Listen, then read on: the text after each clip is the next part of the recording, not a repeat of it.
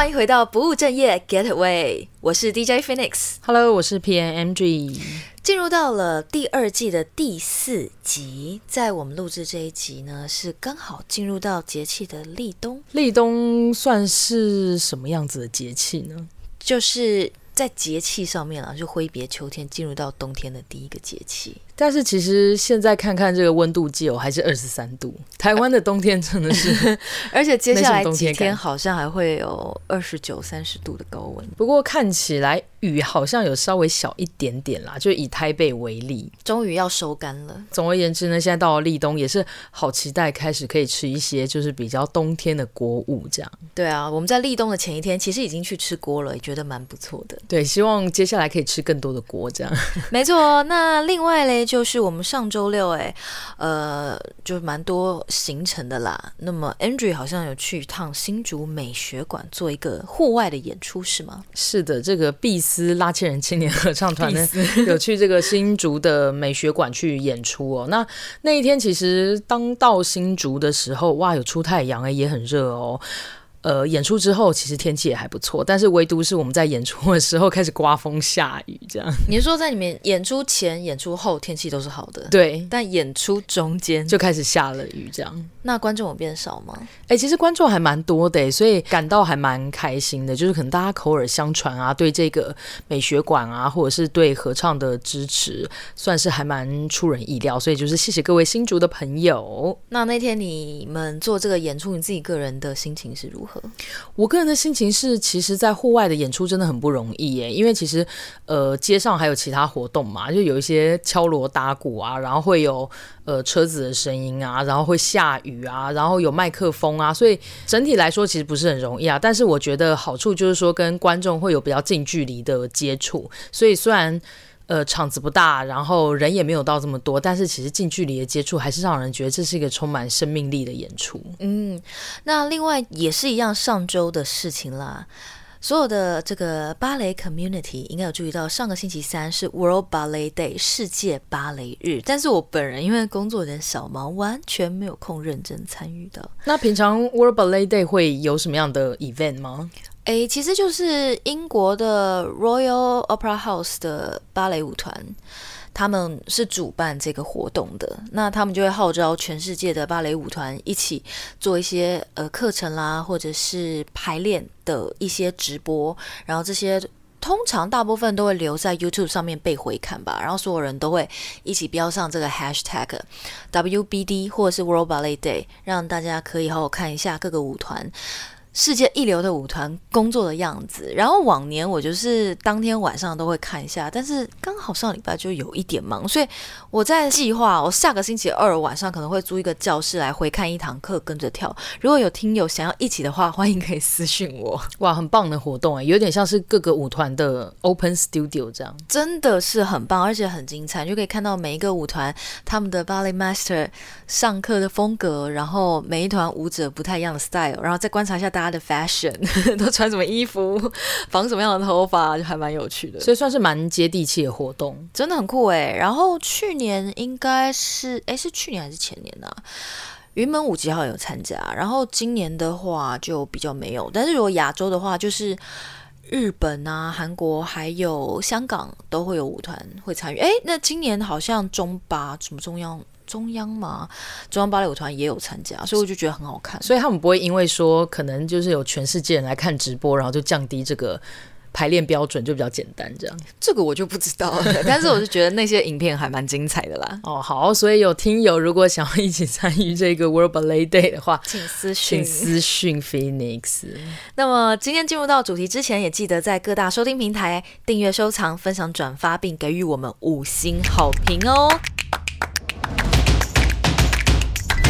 那么今天的主题，我们要请到 Andrew，他在我表演那一周，他并没有去看表演，因为他去参加了一个也蛮特别的活动。然后听他讲，我也觉得还蛮酷的，所以今天要来跟所有的诶家人听友分享，就是 Andrew 去了一趟法鼓山自我超越四日止语禅修。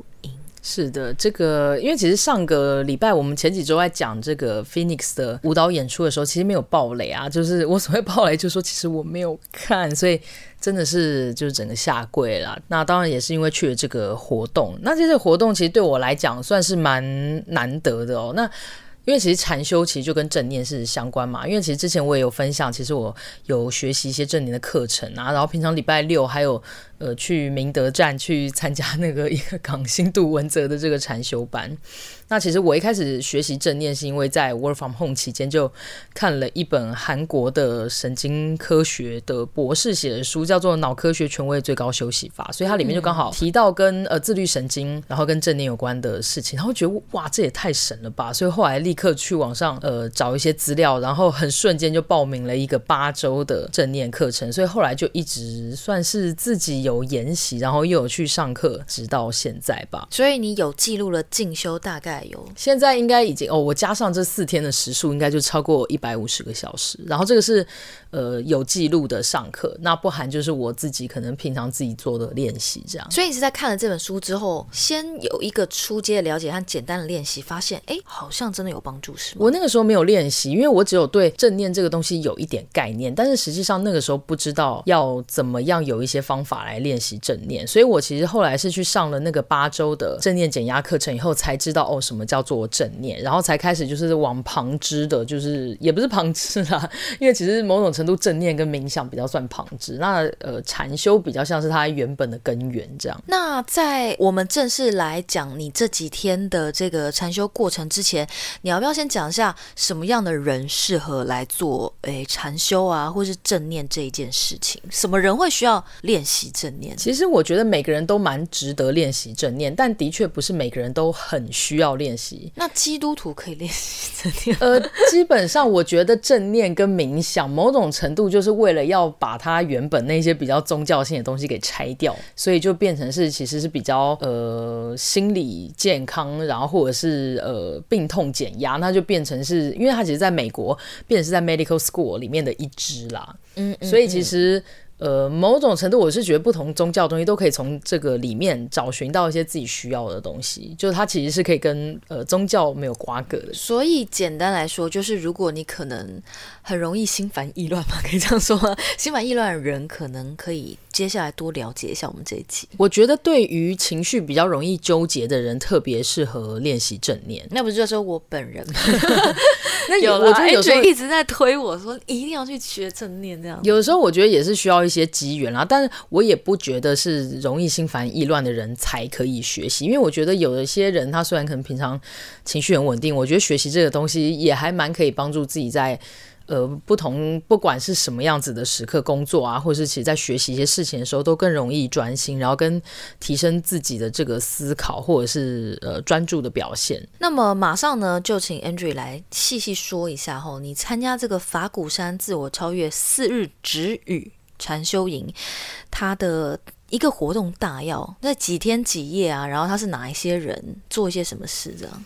哦，因为刚才有提到就是四日嘛，所以基本上就是四天三夜。那我们这个活动四天三夜都要止语，就不能讲话吗？对，这个在正念或者是禅修领域就叫做止语静修营，这样。真的完全没讲话吗？大部分时间不能讲话，但是我们中间有一些分享的时间，就是我们可能还是会小组啊，然后大家讨论一下，可能呃在打坐的时候我们遇到什么问题。那中间其实会有有点像小队服的法师会来回答我们。那所以呃这个活动呢，其实它之前是叫。社会精英禅修营啦，那但后来有改名字啦，哎哦、就叫自我超越，因为就是想说不要这样子去那个贴他的标签，这样那。呃，我们这一届其实它原本的设计啊，应该是男女总共一百位这样。那是之前有参加过这个活动的学长姐，然后可以推荐，然后所以它基本上是推荐制，推荐加甄选制。哦，所以你没有人推荐，但你也可以报名。不行，你你是要经过推荐，然后他会甄选。哦，所以可能被推荐的人，例如说有三百个，但是呢，他还是会挑选一百个人。对，因为其实我们在打坐或者是其实睡觉的地方都是人数有限啦，所以如果人太多的话，品质也不会很好。这样，那所以他其实的目的呢，就是、希望有比较多的社会人士，然后可以来参加这个活动。那结业以后呢，其实可以跟大家推广这个禅修的好跟禅修之美。这样，那我这次是呃，经由我也我们的一个前同事，就是 Jerry 哥的推荐，然后所以我跟我的同事就是 Jamie，然后还有燕宽，我们是一起去的，然后所以。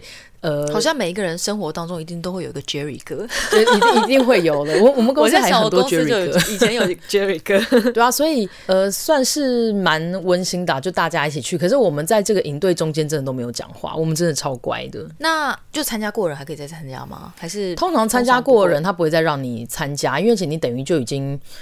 呃，学习过，但他蛮欢迎，就是说，呃，他有一些是算是志工的角色，就是最后一天其实会有以前的学长姐就担任每呃会分成好几十组的类似像小队服的角色，然后协助大家做一些分享，然后或者是营队之后呢，其实会有一些小群组啊，然后再关怀大家的练习状况啊什么的。所以是不是我可以这样理解，他们其实想要透过一些就所谓的精英啦，然后去正确以及好好的去传递这一个。呃，禅修还有正念的一些好处呢？呃，可以这样说吗？可以这样说。但是因为其实本身法鼓山也办非常非常多的免费课程。其实我一开始会知道法鼓山有这些禅修的活动，是因为我有参加过法鼓山的初级的禅修班，还有他的线上一天的禅修。所以其实这些活动，坦白讲，就是 如果你去他们的网站上看，其实平常也可以参加了。那刚好只是因为这个活动它是时间比较长，而且不能讲话，所以对一般人来说，呃，进入障碍是有一点高的，嗯，所以其实法鼓山有办各式各样的活动啦，你不一定要是社会精英，其实有一定可以找到适合你的这个正念啦或者禅修的活动。没错没错，它有一天的，也有两天的，然后还有它有一个叫户外禅，户外禅那个其实我觉得蛮推荐大家参加，因为它其实会大家一起出去爬山呐、啊，然后或是呃一起做那个行走的动禅，那我觉得这个算是。有一点禅修，再加上那个户外运动，所以算是蛮舒心的。嗯，其实我。打算下个礼拜三就先去那个新北投还是北投那边农禅寺。哦，他礼拜三有一个这个活动，因为我本人快要去回去上班了，这个平日的活动可能以后就不能参加，赶快要把握最后一次机会。对，赶快赶快体验一下，说不定上班以后用得上。对，我先去体验一下，然后之后节目我们再哪一天再来跟大家回报我自己体验的 的心得，这样。好好，那关于刚才那个 Phoenix 有问的，就是我们的行程嘛。其实第一天呢，我们报道以后呢，就会立刻发这个全白 Polo 衫。两件，其实就制服，嗯，然后这四天，呃，中间可以洗衣服啊，但是就是他为了要让大家不要花太多时间在那个打扮上，所以其实就有 Polo 衫当制服。然后有裤子吗？没有裤子，大家就自己穿自己的。OK。然后最重要的是呢，会保管分心物，基本上就是大家的手机，所以手机一下车就会等等被收走这样。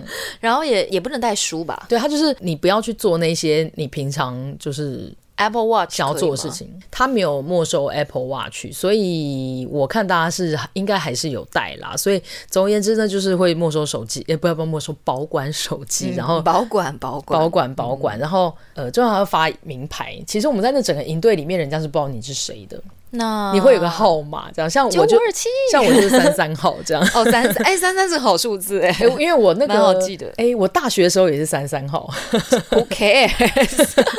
难难怪我就一直觉得三十三号怎么好像有点耳熟。我到底几号我们不记得。对，然后反正这些东西保管完以后，然后我们就会去呃，这叫做疗房。疗房吗？疗，但其实意思就是那个 不是牢房，就是宿舍这样。宿舍，宿舍，合宿的地方，合宿的地方，然后进房去安顿这样。那接下来每天的行程其实非常的呃规律啦，几乎就是晚上十点前睡觉，嗯，然后早上五点半起床，好早，非常早。但是因为其实也很早睡嘛，所以我本来很害怕我会睡不着，但是没有。我每天都睡跟猪一样，嗯嗯，然后早上起来，我们就会先去禅堂去做动禅。动禅其实就是一些简单的体操、呃、体操跟拉筋的动作，然后非常简单，所以其实对于这个学习跟舒展都还蛮不错的。然后动禅结束以后，就会先打坐半小时。哦，半小时其实很快就过去了。呃，一开始会觉得有点痛苦，就是如果你没有很习惯的话，因为毕竟是一个姿势要做半个小时嘛。然后一定要眼睛闭起来吗？哎、欸，其实我们在在打坐的时候，眼睛是不闭起来的。嗯，那因为闭因为闭起来，你可能会昏沉，就会想睡觉。所以其实最好是打开一点点，就是让你可以看到一些东西，你比较不容易昏沉想睡觉。然后我们就会有一个小时简单的休息，然后就会先吃早餐。嗯。然后早餐完了以后呢，整个哦，早餐完了那一趴我最喜欢，因为早上我们通常会呃先上课，然后再出门，我们叫经行，经行其实就是有点像走路禅啦。我们会在那个金山那边爬一段小山，然后在西边打坐半小时，然后中午就回去吃午餐，然后下午跟晚上基本上就是呃上课跟打坐，然后非常规律，然后基本上的行程就是这样子。吃完中饭通常会饱后困吧？那接下来直接会有一个行程吗？就在午餐不会，午餐结束以后其实会有一个蛮长，大概一个小时的午休，是可以睡觉。呃，可以睡觉，嗯嗯嗯，就是大家放风啦，一小时后集合。其实放风，通常大家都会选择睡觉，或是去禅堂打坐，因为坦白讲，没什么其他事可以做，你也不能走出那个地方，因为他怕你在外面乱走，然后不知道去哪里。这样。好，那接下来下午要做什么呢？其实下午就还是像我刚刚讲，就是上课跟打坐。上课是指什么样的内容？上课通常会有两个内容啊，一个就是看这个 video，video 其实是圣严法师以前的呃一些开示这样。那其他就是我们会在禅堂，然后会有法师会补充一些禅坐的方法，然后或者是让大家发问，就是刚才可能听课啊，或是在打坐上有没有一些问题，会只有这个时候，如果你有问题的话才可以讲话。那平常就是都是尽量不让大家讲话的。嗯，所以简单来说，下午就是了解一些。佛法吗？可以这样说吗？法师开始算是两两两了解两个东西啦，一个是佛法，一个是打坐的方法。因为其实为什么要禅坐，某种程度就是借由禅坐了解这个佛法要带给我们的一些东西。所以其实如果只有讲打坐，但没有讲佛法，某种程度就是也会不知道，就是来这个地方打坐到底是为了什么。等于说你大概学到了方法，但你不知道它的原理是什么，对啊。所以其实我们在打坐有时候其实会在讲说，哦，就是这是一个。莫造禅的方式啊，那这个莫造禅就是为了要让大家去体验什么叫做空，什么叫无我这些东西，所以它两个东西有点像是相辅相成的。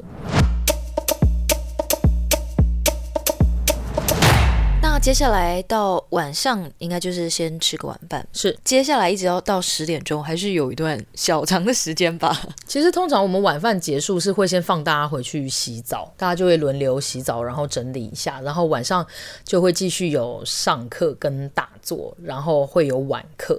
晚课这一 part 其实还蛮妙的，因为晚课真的要念经，然后是唵嘛呢叭咪吽。其实念念经有两种，一种是因为像心经就是有翻译成中文，所以你。大家可以看得懂它大概是什么意思，然后但是像大悲咒就真的是有点像咒语这样，嗯，嗯，所以因为我们有时候会有个小课本啦，然后那个小课本有时候你会觉得哇那些字看起来超级难的，就是你根本跟不上，然后不知道怎么念这样，然后但是因为其实会有就是有边念边无边念中间会有一个法师拿着麦克风念，其实你就跟着他，这个时候感觉好像蛮容易，因为听了咒语就有一点要想睡觉。其实我一开始觉得蛮无聊，但我后来发现蛮舒压的，因为这个。东西不需要好听，它就让你入定了。一直因为不是有一种那个瑜伽，好像就会发出哦的声音，这样。我我觉得念经有点像这个，就是打从体内共鸣，你就打从你的心底发出一个很很舒服、很自然的声音，然后就算你念错，其实也不会有人指责你，所以还蛮舒压的。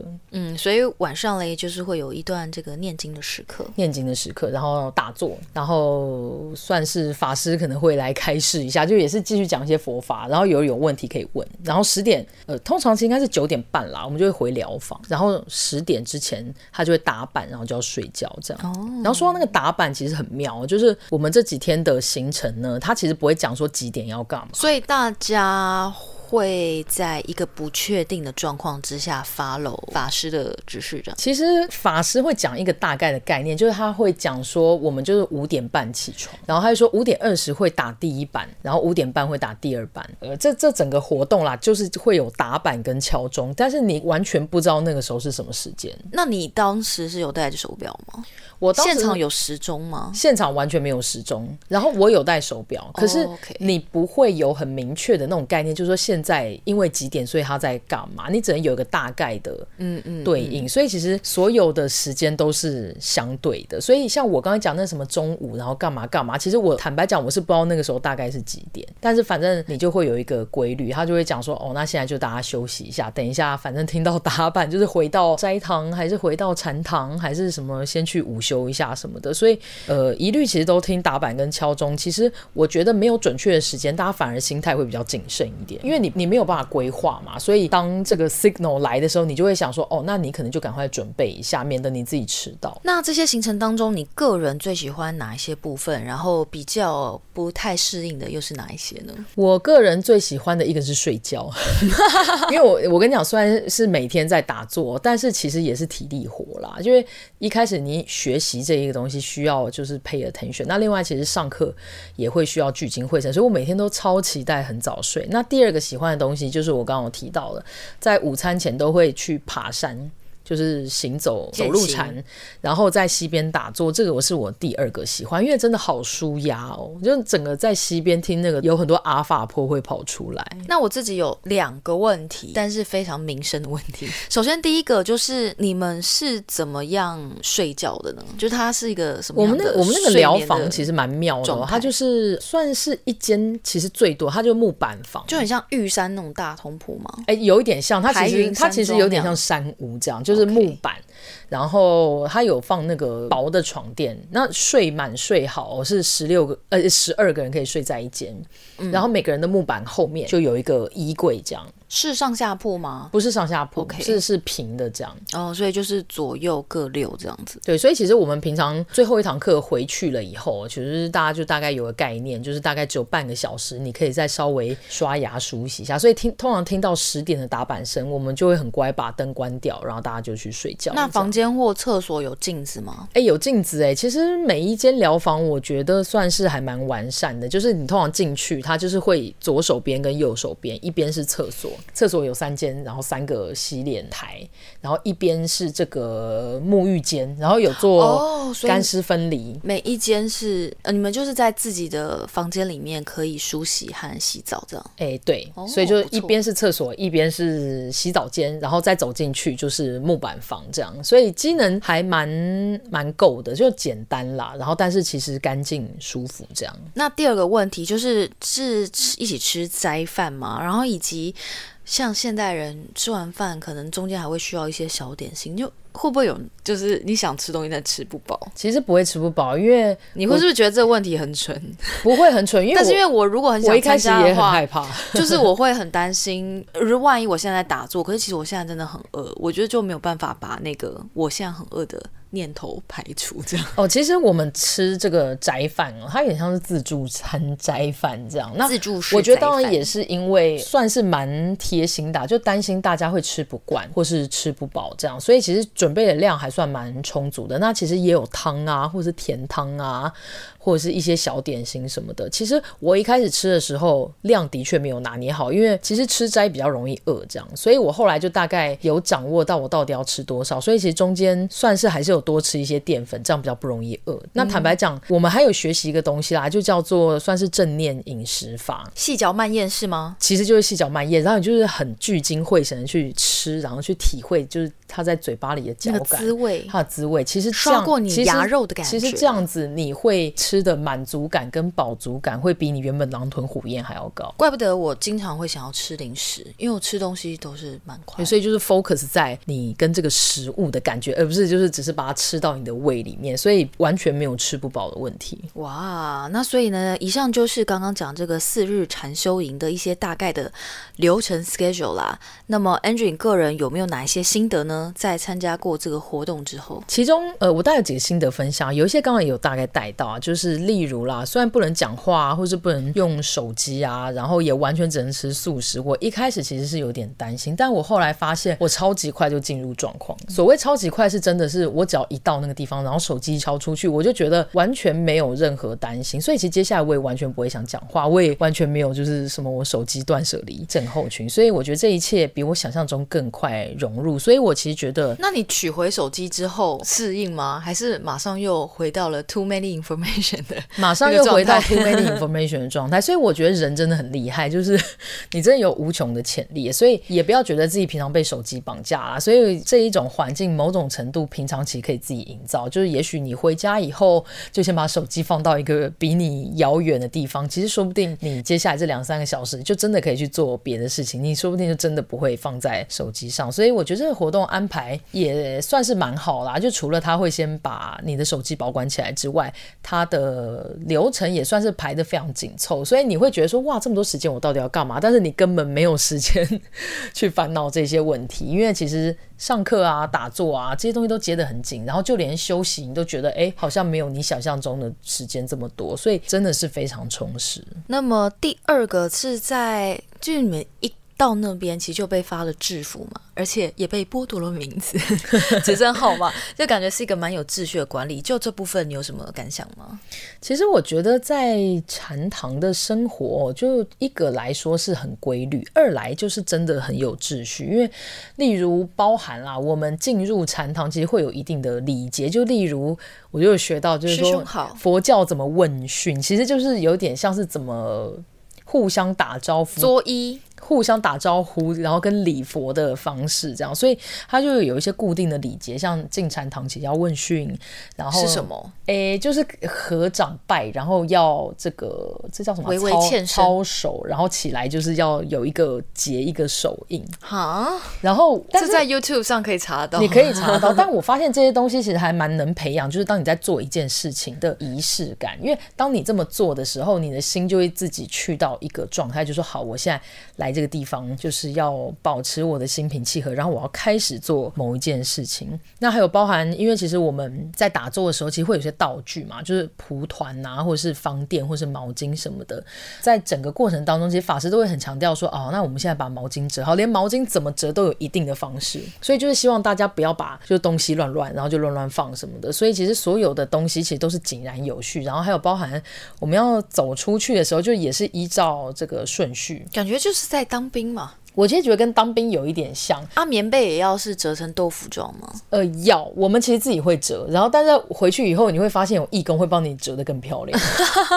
就是总而言之，他们就不喜欢大家就是看起来很没有秩序、很乱。但我觉得这个是有好处的，就是因为其实一个很整洁，然后跟一个很有秩序的方式，其实它可以减少很多时间浪费，因为你就不会一直说哦，那我要坐哪里，或是你会想要跟人家抢座位，或者是可能走路啊，或者是排队啊，会想要争先恐后什么的，所以我觉得它是一来可以节省时间，二来其实让大家那个心情会比较安定一点，就是你不会觉得好像东西很烦躁，然后会一直很乱的感觉。所以这些秩序其实你很快就会学习起来，学习起来以后，你就会觉得说，哎，其实要 follow 这些东西很容易，你也不用去思考你要坐哪里，或是不用去思考等一下要干嘛这样。这一点好像平常也可以练习一下，就是在一些小事情上面多自律一些，感觉它就是可以帮你省下一些脑力了。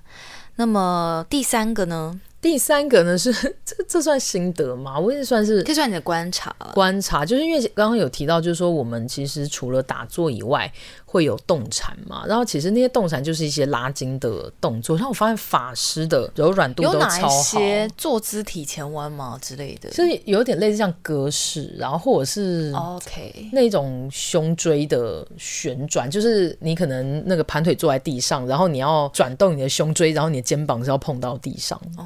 那有一咪咪瑜伽的感觉，有有一点点扭转，扭转，然后跟拉筋的柔软度，然后法师的肩膀都可以碰到地上，然后我肩膀碰到地上，所以其实这些动禅啊，或者这些拉筋，可见啦，就是对身体来讲，就也都是还蛮好的。所以这些东西其实也是还蛮简单，所以真的是蛮练习身心合一的。因为其实平常就会觉得，哦，那正念或是打坐好像就是只能坐着，但其实这次也算是体验了很多不同的动禅。那我觉得，如果你是比较坐不住的人，这些东西也是蛮值得学习跟训练的，它就比较没那么枯燥。这样，对啊，毕竟身心灵是合一。一的嘛。如果你心灵上面你已经学习到一些东西了，这个时候身体的柔软，或是说，毕竟就是滚石不生胎嘛，我觉得是这个观念还蛮重要的。那最后第四点呢，就是你听了这么多佛法，对佛法你有什么感想呢？我这次听了蛮多佛法，我就总算我就有理解，就以前上那些正念课，就说为什么它后面的道理是这样，因为其实有很多呃，在上正念课的时候，像比方说，它会有一些就是呃慈心的正念呐，然后或者是。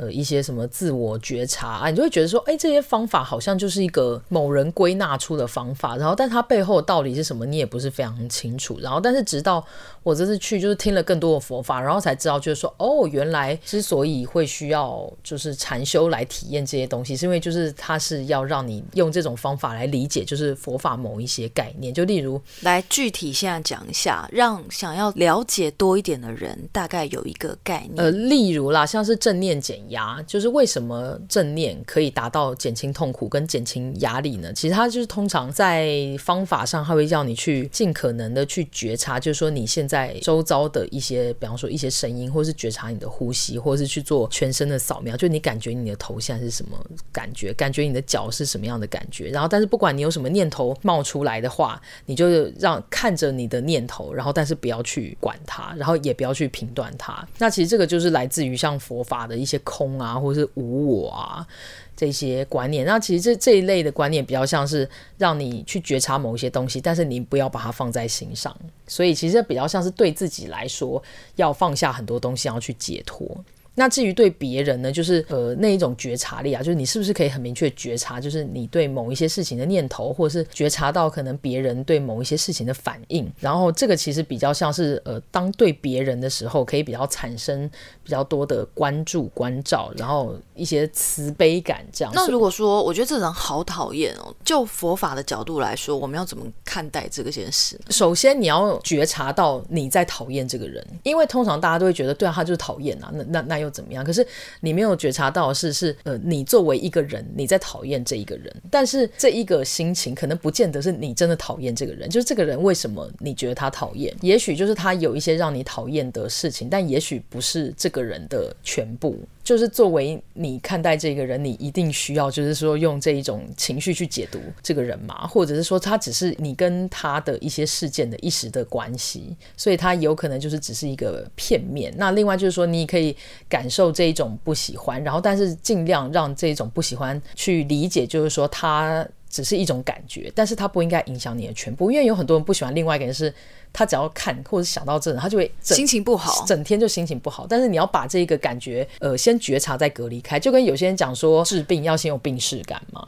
所以，当你去正视，就是你不喜欢这件事情的时候，某种程度就是你开始跟这一件事情有和解的机会，这样。哦，那我可不可以这样理解？就是说，从呃佛法的观念来看，应该是说，你看待自己对于某一些事情或某一些人的感觉，你可能会需要灵魂出窍，有点像是变成第三者，客观一点来看待你自己和别人，这样可能就会比较容易获得一种释放或解脱。对，首先就是要正视这一个心情，正视这件事情，因为很多人是。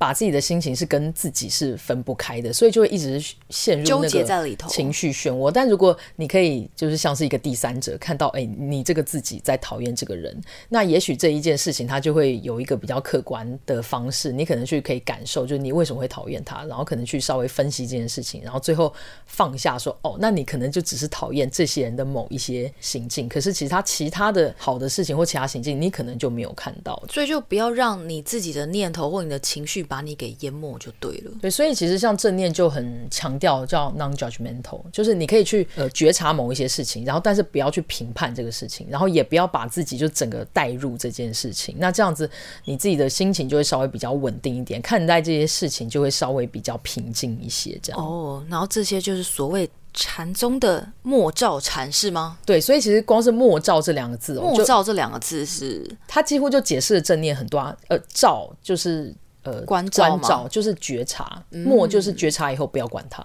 哦，对，所以跟正念就是你要去做很清晰的觉察，然后但是要让自己各种混乱的念头，你就看着它，让这些念头消失。所以呃，这些东西其实追本溯源啦，其实概念是有点相近的，就是希望让你自己可以看着很多事情，然后但是不要受到这些东西影响。哎，那这个止语营之所以会希望大家大部分的时间不要讲话，会不会也是因为通常我们在讲话或发表意见或对谈交流的时候是比较容易有各种念头，是这样吗？因为你之前也参加过别的止语的正念活动嘛。对啊，因为你跟人家讲话，一定就是你有什么样的事情要讨论嘛。然后，但是其实那些事情，通常在这种止语禅修都是所谓是分心的事情，因为你真的没有什么事情 好讨论的。其实现现在不管每一刻，就是当你用心的在体验当下的时候，其实这就是生活。可是当你可能一直去想很多事情，或是讨论的时候，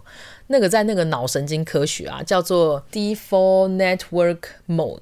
然后这一种 mode 通常就是最耗脑力的时候，就是你可能跟他聊天啊，因为我之前不是有讲过嘛，就是这一种大脑的预设模式，就假设你那天是要去表演啊，或者比赛啊，中间想要跟同学聊天什么，你以为那个是放松，但是其实那才最耗体力。就有点像是你在冬天了，还有一些家电还插着电，它就会默默浪费默默浪费你的电，这样。对，所以其实如果你是当天要考试，或者要比赛，或者要演出，最好的方式呢，就是。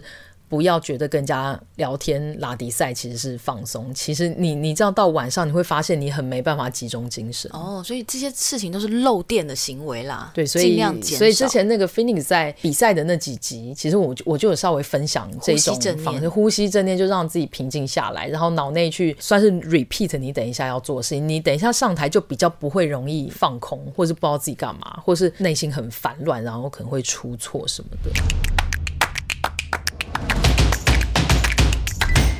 那么刚刚就是 Andrew 分享了他在这四天的禅修营当中一些心得。那另外你有没有观察到一些你觉得好像可以再改善的地方？其实我们在最后一天有一个大家可以大讲话的时间，就是有点像是分享一些心得跟建议。那有一些建议我觉得还蛮好笑，就是有一些女生说觉得棉被很重。然后因为是比较古早的棉被，对我很有感觉，因为我，我们小我们小时候有盖那种很很重的那一种棉被，那然后有些人说盖到会睡不着，我大概可以理解啦。然后，但是我就听着就觉得还蛮蛮好笑，那对我来说也不是一个很大的问题。那我听说男生那边。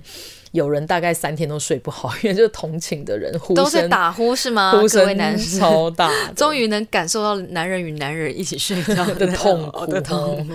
然后那有一些同学有讲说，觉得法师开示其实还蛮蛮有禅意的，但是因为时间太短了，好像会有一点听不懂这样。那我是觉得这个东西可能也跟每个人的呃理解程度，然后或者是其实法师的说明都都有一点关系。但因为我觉得这倒也不是个大问题，因为现在那个网络很发达嘛，其实在网络上随便搜。搜寻一下，其实也都有一些补充的资料可以看。那我觉得这一次我的建议呢，就是显然啦，我还是个俗人，就是我中间还是有被很多东西给打扰，给打扰。但是我觉得这个干扰呢，就某种程度也是一种修炼。像例如，可能就有一些同学，就真的是在打坐的时候狂咳嗽，然后内心就会觉得说：天哪，就是你是不是感冒了？要不要待在家里？是不是确诊了之类的？然后还有像可能是我们在上课的时候，有些人就一直。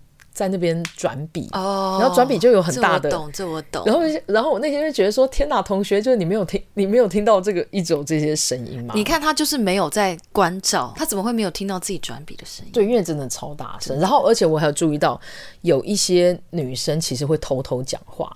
偷偷聊天，哦、就一下子，稀稀疏疏。对啊，那我觉得这就有点可惜，因为我觉得这个止语不是一个规定，就不是说哦，其实，在没有人的时候，然后你就赶快偷偷讲话，嗯、然后好像什么，因为其实我觉得这个就是一个休息。某种程度也是一个享受。那如果修炼也是看个人了，对啊，所以那当然，我觉得每个人就是可能习惯跟忍耐力不一样。那但总而言之，我觉得如果是要放在整禅修营，其实这些都不重要，因为我觉得这个就是要再再锻炼我自己的这个出离心啦。就是刚刚讲说莫照嘛，我就是这个功力不足，所以我也会一直在。你还是照了。对我，我还是照了，但是我没有默，没有完全对，所以所以是我自己不对这样。嗯嗯嗯。那总而言之呢，我觉得参加了这个四天三夜的法鼓山的禅修营呢，就是算是还蛮感激自己吧，就很开心自己去做这个争取。因为虽然说同事有推荐嘛，然后但是其实参加的同学就真的很优秀，所以不一定会选到我。其实我之前还要填一个表，就有点像是一个申请书什么，然后准备照片啊，所以在百忙之中还是做这件事情啦。那也算是谢谢自己。呃请了假。然后给自己一个这样子的时间，然后来好好做一个尝试。那其实我觉得做完这些练习以后，真的觉得正念啊、禅修真的是一个万用的工具。哎，就不管是对情绪啊、工作啊，或是你在学习某一些东西，或是人生遇到一些困境的时候，都非常有帮助。例如我这个礼拜天在合唱的时候，我就灵光一闪，我就说：天哪！我觉得禅修跟正念好像可以帮助我把歌唱得更好。但是我还在怎样做？但是我还在想，我要怎么样把这个感觉连接在一起？因为我之前唱歌的时候，我声乐老师就有讲说，他觉得我是一个叫什么，有一点解离的人，这样。具体来讲，具体来就是他觉得我这个声音就不是从这个情绪，不是从我身体发出来，有点像偶包，是不是？有点像是我好像是把它当成一个工作，为了交作业。所以我很努力的在做这个工作跟作业。他说，但是但是声音不是你自己。他说唱唱歌不应该是这样，就是不是从我的 gut 发出来。他 觉得我是一个很解离的都市人，这样对。所以都市人的偶包啦，因为你可能想要唱好听，对，我想要唱好听，然后怕唱错，怕唱不好，所以你就会想要 fake 一个你觉得好像别人会觉得好听的声音出来，但是不是从你的这个真心跟从你的身体的震动发出来的。那我后来就是其实也有去练习啊，就是说唱歌的时候多一点感觉，就是去感觉这个，我不是去感觉我听到什么声音。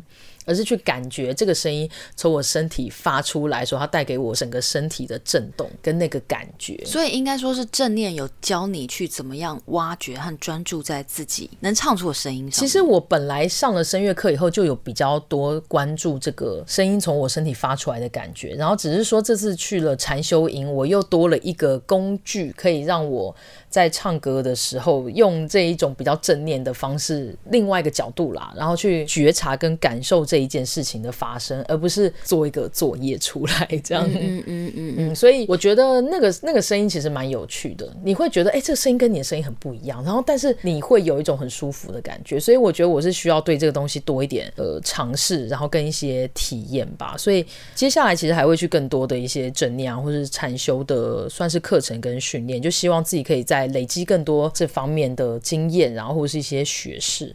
如果途中啦，可以有一些人有兴趣，那我也是很乐意跟大家分享，因为就是希望就是如果可以帮上大家的忙的话，我觉得这是一个大家可以尝试。那这你要你要不要接触，那当然是个人选择啦。哎、欸，我发现很多人接触了正念之后，都会很乐意，然后很积极把这个东西和这个好处跟大家说。哎，是不是？你就觉得很 很安利？就是有认识别人，他也是我原本根本不知道他有练习正念，但他就是自己也有一个粉专，然后。也开始传授大家正念的方法，然后我就觉得正念好像真的是蛮好的。那刚刚我们讲就是 Andrew 参加法鼓山自我超越四日止语禅修营的过程和他一些心得。那么大家也不要觉得说哦，这好像是宗教风格、宗教背景的一个活动。其实你把那些拿掉之后，正念啦，或者是这样的打坐啊、冥想、瑜伽啊，它都只是一个让你静心的一个工具和方法而已。大家可以试试看，然后不用带太多呃先入为主啊，或是比较惧怕的这个。心情去接触，说不定对你来说也会有蛮多好处的。我是建议啦，如果你没有什么宗教倾向的话，那这些你都可以参加。那如果你是有宗教倾向，那可以呃优先去选择正念的训练。这样。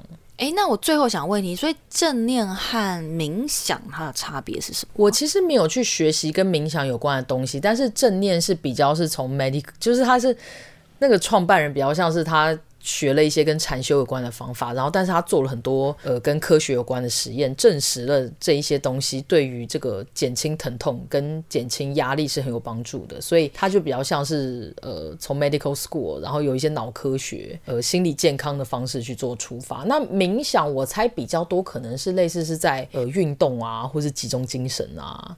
或是跟心流比较有关的，所以跟正念不一样吗？其实是会有一样的东西，但是因为其实我是没有上过比较有规模或是有组织的冥想的课程，因为据据我所知，会走冥想这一路的人比较多是类似自学或者是。有取这个概念，然后自己去做一些练习哦。所以正念比较难自学吗？正念不是比较难自学，是因为正念它就有一个很组织化的一个八周的课程，就叫做正念减压课，八周课程这样。所以它其实是一个呃很很很有组织性的一个课程，这样。那所以不上会怎样吗？不上也不会怎样，因为其实你还是有可以买一些书啊，或者在网络上看，就是一些正。因为其实简单来说，你如果要把它化约正念，就是也是有一些呃方法，就例如全什么身体扫描，这个呼吸觉察，呃或者是什么。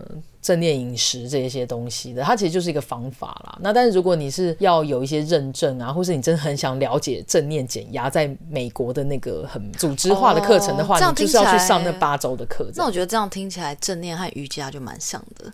就是它当然有好处，但是它其实也有一点可以说商业化吗？我不知道，八周课也要缴钱吗？要啊，哎、欸，正对啊，正念的课通常都是要缴钱的。对啊，因为培训，然后你可能会有一个讲师师资，我觉得还是会有一个比较商业化的过程。对啊，因为呃，你会有一个那个结业证书啊。那如果你有想要成为这个中东西的训练的师资，它也是有这个培训的一个 track 这样。嗯，那不管怎么样，如果大家对这一些正念啊或者禅修有兴趣，可以跟我们交流的话，欢迎都可以私讯我。对，可以，我们可以就是做一些交流，然后甚至也可以出来研讨一下。对。那么讲完这个禅修营哦，接着我们的每周一句，我们今天每周一句其实都跟今天的主题蛮相关的，蛮相关的。那我把我的每周一物跟每周一句稍微做个连接，好，因为我这每周一句是来自于我要推荐的这个每周一物。嘿。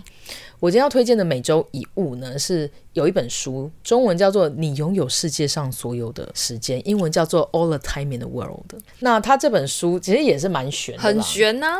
他其实是拿那个。你对时间的感知，然后跟这个量子力学做一个比较，这样他就说这个时间是个物理性的东西，但是它有一大半呢是这个你的体验，所以你的体验可以决定，就是你现在要体验这个时间要变长还是变短。感觉好像那个电影 Interstellar 那种，有一点，因为它里面就是有一章就在讲说，其实每一个人都有天线，然后这个天线是你如果去锻炼你这个天线，你其实是可以感觉到别人的一些记忆，感觉到别人的知识，跟感觉到别人的爱，然后这个东西是有力量。等一下，作者他本人是什么背景？我忘记他是什么背景，但是反正他就有在研究这些东西，然后到各大企业去当讲师这样。哦，那所以其实他反正这本书就是在讲人对时间的呃感知，然后他其实里面是用一个字叫做极感力，就是极感力，你去锻炼你这个极端呃集中感知力，哦、集中，你去锻炼你的极感力呢，你对时间的体验就会改变。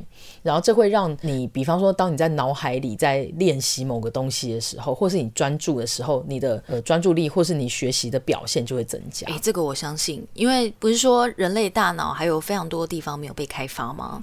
这可能就是在开发你的大脑，对啊，所以其实有一些人在讲说正念就是呃你的大脑在运动，你在锻炼你的大脑这样。所以它这里面有一句话，Good point。这本书你拥有世界上所有的时间。好，那它里面我要推荐每周一句呢，他就讲说，看着自己的想法跟情绪，比想法与情绪本身更重要。嗯。就是我刚刚讲的嘛，就当你有这一些念头的时候啊，你去观察你的念头，你你要先意识到你现在有这一些念头了，其实比你现在在有这些情绪跟念头来的更重要。其实简单来说，就是你不要陷在那里面。你要抽离开来，你要抽离，然后去看，知道自己看着他，跟知道自己在想什么。然后我就想到之前的 YouTube 乔瑟夫有一句话就跟这很像，就是他之前有那个奇怪饮料的那个 YouTube video 里面不是就有一句话说，你要不要听听看你现在在讲什么？对，所以我觉得所以当一个人很荒唐的时候，你可以这样跟他讲。对，大概是这种感觉，就是你向另外一个人反过来听听看你刚刚自己在讲什么，或是看看你自己现在是什么状况。可能他就会稍微冷静一下，就说：“哎、欸，对我现在是不是有一点呃太陷在里面？我现在是不是真的太生气了？或者是我现在是不是真的太太过兴奋？”这一招我有用过，我觉得很有效。因为我跟一个非常情绪化的人在对话的时候，我就跟他讲说：“你确定你刚刚讲这件事情？你现在好好思考一下，你真的觉得你会这么做吗？”然后他就呵呵一笑，然后不语，这样。所以，所以可能有一点效果。先让大家停看停啦，就对自己的情绪跟念头要停看停是非常重要的。嗯，所以刚刚就是 Andrew 串联的每周一物和每周一句，就是你拥有世界上所有的时间这本书，然后里面的一句话：看着自己的想法与情绪，比想法与情绪本身更重要，更重要。那 Phoenix 呢？今天也要推荐什么每周一物跟每周一句吗？我先讲每周一句哦，因为这一句话就是我们前一阵子后我们在对话里面有讲到的，然后我发现。这一句话跟今天的主题蛮可以串联的，所以我就放在今天这一集。我要讲的这句话就是：没有人会认为自己是错的。然后这句话其实是我之前主管 Evelyn 跟我说的。然后他跟我讲的时候呢，其实我刚开始就蛮反抗的。可是后来我想想，觉得这句话非常好。然后后来我一直放在心上，并且我也觉得很受用。因为你理解这个前提之后呢，你会比较能找到，呃，如果说你跟另外一个人有一些争执或矛盾的时候啊，你理解这个前提的话，你就会比较容易找到自己和对方的交集处或是共识。因为你就可以接受说，嗯，他本来。就不会觉得自己是错的。那相反的，我的立场可能有错，但是因为我也不会觉得自己是错的，所以你可能会比较各退一步，就客观的理解。OK，我们各自有各自的立场，他会这样子。让我觉得很心烦，的确可能有他的理由，所以你可能就不会一直往死胡同转，然后可能会去找循着另外一条路去找到你和对方的交集点。是不是人生都要有这些奉为法宝的这个智慧小语？对啊，然后这句话其实蛮能跟刚刚禅修营做一些串联，因为这个就是在讲说每一个人会有他自己的立场，但如果你可以跳脱出来，就是用一个第三者或是一个至高的眼光去看对方，在看自己。你就不会太钻牛角尖。其实这有点像是那个慈心正念，跟佛法里面讲的这个慈悲心或菩提心啊。那其实之前这真的是 Phoenix 在跟我聊啦，因为 Phoenix 算是这个做 content 的，或者说 content marketer。那 Andrew 本身是 PM 嘛，然后。大家反正也知道了，反正在这个圈子啊，就是汤姆与杰利，大家就是 PM，就是跟工程师处不来啊，然后或者是这个什么产品跟行销错都是别人处不来啊。然后那一天那个 Phoenix 就讲说，我跟你讲，行销也觉得你 PM 很白痴啦。然后因为我那时候就跟他讲说，就我也觉得为什么就是好像有时候合作都卡卡的。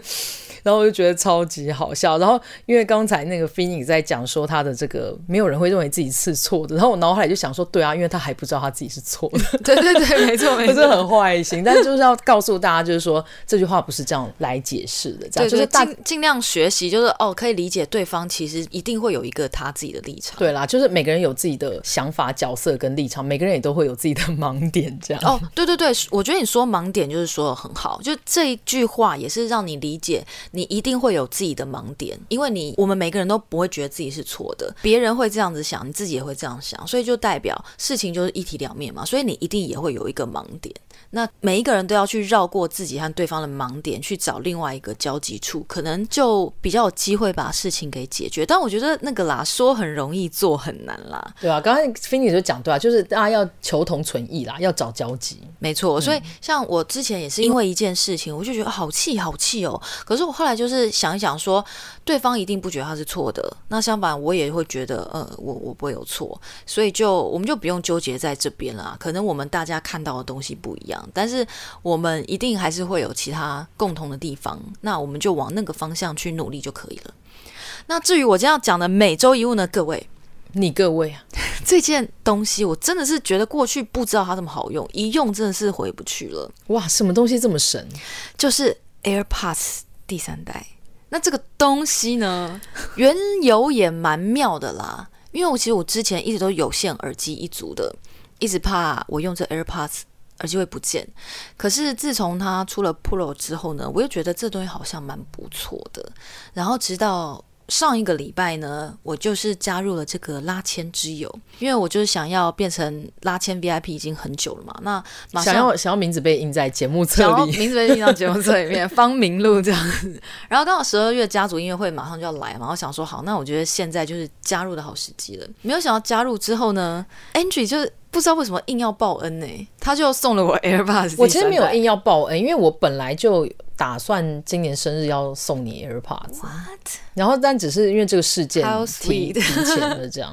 因为 Phoenix 之前就他其实也有一个呃，就那种颈挂式的蓝牙耳机，然后但好像就坏掉，坏掉。然后中间一度就想说没有耳机，然后就开始学好莱坞明星用有线耳机，然后可是他就说用有线耳机什么，他的手机常常会勾到，然后掉到地上，勾到掉到地上，然后有时候要充电就不能听，要听就不能充电，反正云云啦。有线耳机我没有这么讨厌，但是它也是有很多不方便。那直到我这两三天用了 AirPods，我是觉得。哇，它真的很棒哎！那你赶快分享一下你用这个短短两天的心得。我觉得首先第一个就是它有那个立体声响，因为一般耳机你戴就是感觉声音就是很近嘛，但它那个立体声响就是它那个声音有一点空间感。所以你不会觉得好像耳膜被一直被压迫的感觉。哇，这个功能我好像都没有关注诶，诶，是吗？那只是因为你用 AirPods 用太久了，因为可能是因为我会用，因为我是用 Pro，所以我会用它的那个那个抗噪功能。哦，OK OK，就有真空感，是不是？我一开始也很不习惯，但后来其实，在捷运上就发现，哇，真的很方便呢，所以我现在就还蛮爱用。AirPods 第三代好像没有那个真空效果，但是它有一点点降噪功能。目前那个空间音效我已经觉得蛮不错的。然后还有第二个优点，我觉得真的是 amazing，而且我用的第一天没有发现。